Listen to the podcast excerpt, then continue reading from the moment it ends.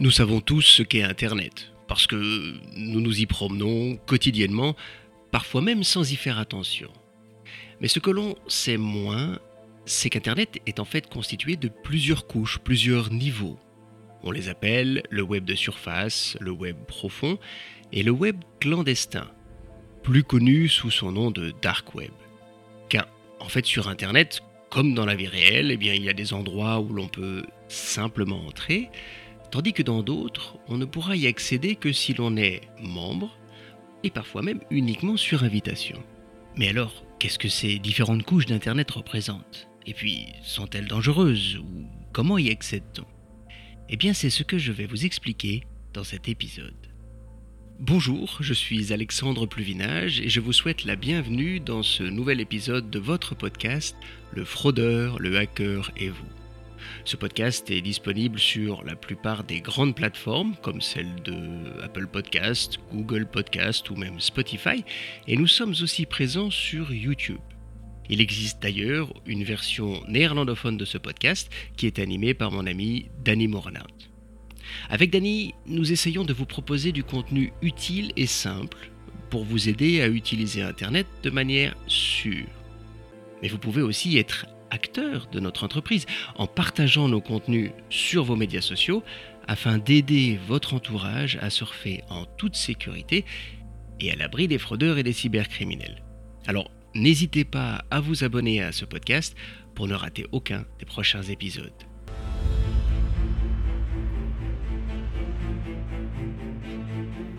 Commençons par la partie la plus simple, le web que tout le monde connaît, le web de surface. En anglais, on l'appelle le World Wide Web. World Wide Web qui sont en fait les 3 W que vous trouvez au début des adresses des sites internet que vous visitez. Si par exemple vous allez sur le site web d'une certaine marque, il suffit généralement d'utiliser 3 fois W. suivi du nom de la marque et de l'extension qui peut être .be, .fr, .com, etc. Pour prendre un exemple bien connu, 3 www.amazon.fr, eh ben, en fait c'est aussi ce qu'on appelle le nom de domaine. Mais vous pouvez aussi utiliser un moteur de recherche comme Google, Bing, et il y en a plein d'autres, pour accéder au site. En fait, le travail de ces moteurs de recherche est de référencer, donc de lister les sites internet et les pages ouvertes, enfin leurs pages ouvertes en fait, afin d'en faciliter l'accès via un navigateur internet. Mais les moteurs de recherche ne peuvent pas tout trouver, et heureusement d'ailleurs, parce que par exemple les sites internet des magasins en ligne, en tout cas la partie qui contient nos commandes nos données personnelles, ne doivent certainement pas être rendues accessibles à tout le monde. C'est aussi le cas du site internet de notre banque, qui contient toutes nos données bancaires. Nous ne voulons donc pas que ces données soient trouvées par les moteurs de recherche, et c'est ici que l'on entre dans la seconde partie d'Internet, le web profond en anglais Deep Web.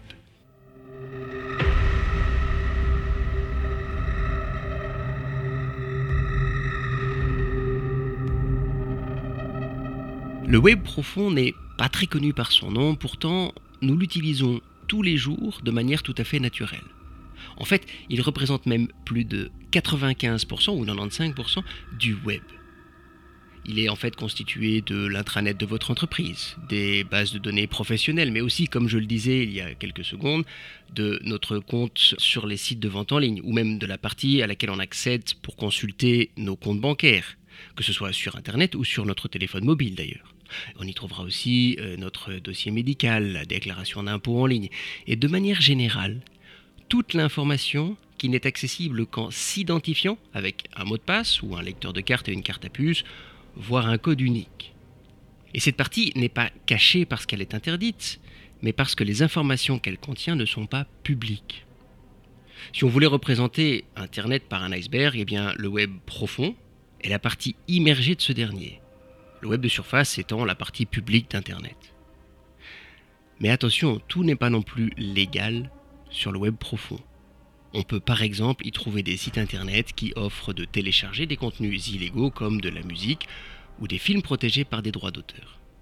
Pourtant, les risques informatiques sur le web profond sont très limités et statistiquement vous avez moins de chances de voir votre ordinateur infecté par un virus sur le web profond que sur le web de surface. Mais parlons maintenant de la dernière partie du web, la partie la plus profonde de l'iceberg, le dark web ou web caché, celui que l'on présente comme dangereux car il serait le terrain de jeu des cybercriminels et des fraudeurs. Qu'en est-il réellement?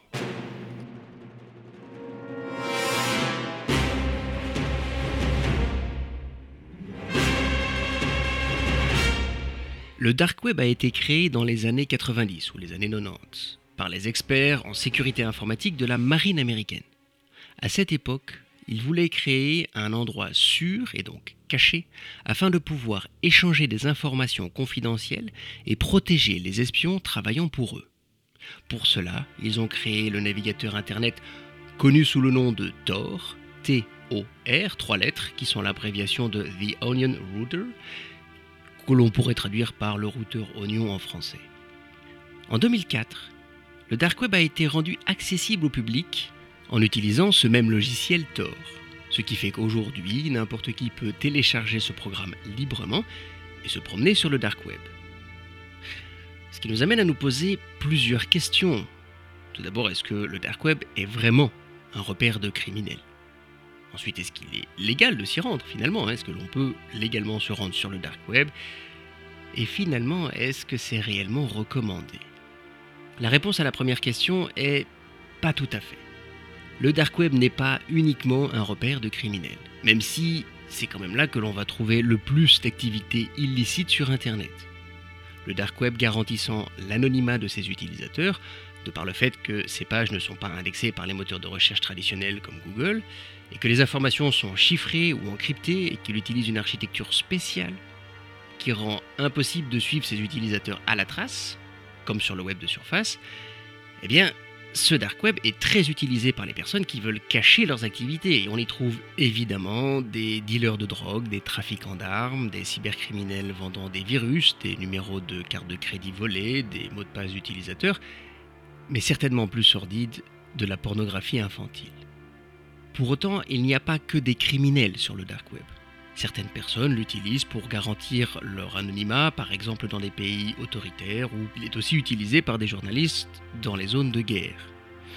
Et d'ailleurs, vous ne le savez peut-être pas, mais Reporters sans frontières donne des formations sur l'utilisation du dark web à des journalistes dans les pays où la liberté d'expression est fortement menacée. Le but ici est évidemment de leur permettre de continuer leur travail sans risque de se faire emprisonner ou pire, assassiné. Ce qui nous amène à la seconde question. Est-ce que c'est légal? Et la réponse est oui. Vous pouvez télécharger et utiliser Tor ou un équivalent de manière tout à fait légale.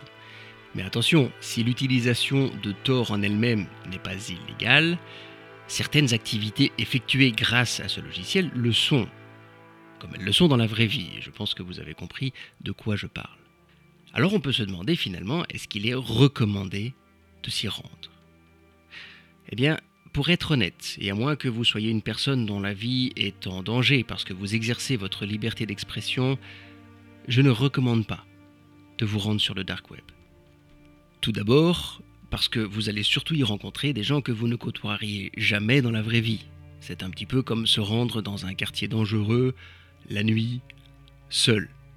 Il faut être prudent. Et vous devez savoir que le risque de voir votre ordinateur infecté par un virus informatique y est bien plus élevé que sur le web de surface, celui que vous utilisez tous les jours. Les arnaques elles-mêmes y sont aussi monnaie courante. Ensuite, il est important de comprendre que Tor utilise les ordinateurs de ses utilisateurs pour anonymiser son trafic de données.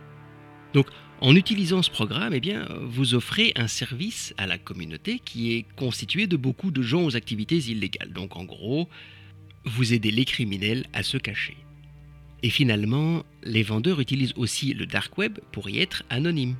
Donc, vous ne pourrez pas compter sur, par exemple, le commerce équitable ou des organisations de consommateurs pour vous y protéger. D'ailleurs, sachez que vous y trouverez bien plus de contrefaçons que d'articles originaux. Si malgré cela, vous décidez quand même de vous y rendre, prenez vos précautions il est préférable d'utiliser un VPN pour garantir l'anonymat de vos autres activités, celles que vous ne faites pas sur le dark web, mais avec la même machine. Soyez aussi très prudent si vous téléchargez un fichier, comme je le disais, les risques d'infection informatique y sont très élevés. Le phishing lui-même y est monnaie courante. Alors, utilisez un faux nom et une adresse email spécifique pour cet usage.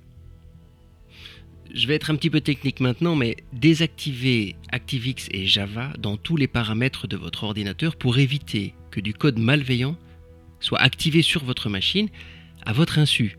N'oubliez pas que c'est aussi un repère de cybercriminels, alors n'allez pas leur donner votre ordinateur en pâture. Et pour finir, bloquez l'accès au logiciel Tor sur cette machine si vos enfants l'utilisent. Comme vous l'avez certainement déjà entendu dans les autres épisodes de notre podcast, il est important d'être prudent lorsque nous allons sur Internet. Alors, vous pouvez aller sur le dark web, mais vous devez vraiment faire attention à la manière dont vous vous identifiez sur les différents sites, aux données que vous y partagez et à la manière dont vous payez. Parce que vous allez vous retrouver dans un endroit où Internet se transforme en une sorte de toile sauvage, où les règles sont très différentes du web de surface. Vous savez maintenant un petit peu mieux ce qu'est le dark web. Si vous avez aimé cet épisode, vous nous rendez service en le partageant sur vos médias sociaux.